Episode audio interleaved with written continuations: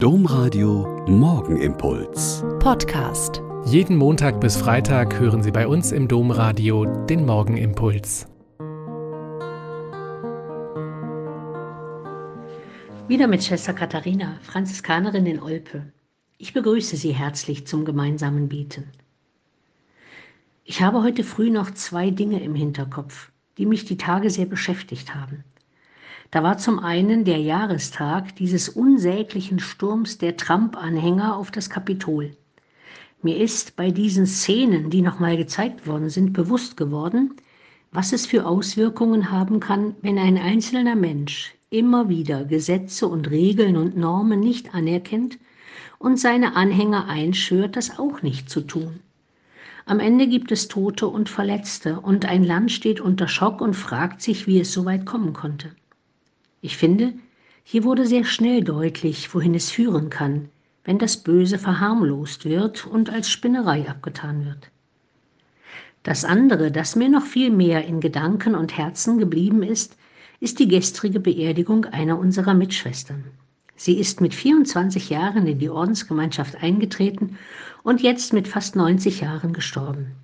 Sie hat ihr ganzes berufsaktives Leben als Krankenschwester in verschiedenen Krankenhäusern gearbeitet und all ihre fachlichen Fähigkeiten, aber auch ihr Verständnis für Menschen in, der, in die Pflege und Betreuung der Kranken, der Anleitung der Mitarbeiter, der Begleitung der Angehörigen und dem Trost der Sterbenden gewidmet.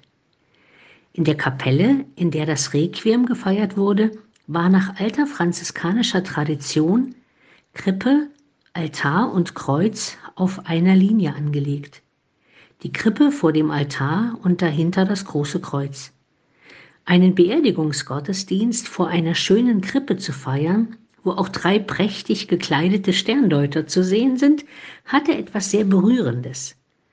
Das Kind in der Krippe ist nicht nur lieblich und freundlich und herzig, es ist auch das Versprechen dieses Gottes, ich gehe alle eure Wege mit die Wege derer, die sich und ihr Leben ihm weihen, die Wege derer, denen das völlig egal ist, und auch die Wege derer, die zwar sein Wort im Mund führen und sich mit der Bibel in der Hand fotografieren lassen, denen Gerechtigkeit, Wahrhaftigkeit, Respekt und Liebe aber völlig unwichtig sind. Das ist das große Wagnis dieses Gottes, er hat uns die Freiheit der Kinder Gottes gegeben und die Zusage, bei uns zu bleiben in allen unseren Haupt- und Neben- und Irrwegen. So ist es auch in der Überschrift über dem Totenbrief unserer Mitschwester aus dem Johannesbrief zu lesen. Die Liebe Gottes wurde unter uns dadurch offenbart, dass Gott seinen einzigen Sohn in die Welt gesandt hat, damit wir durch ihn leben.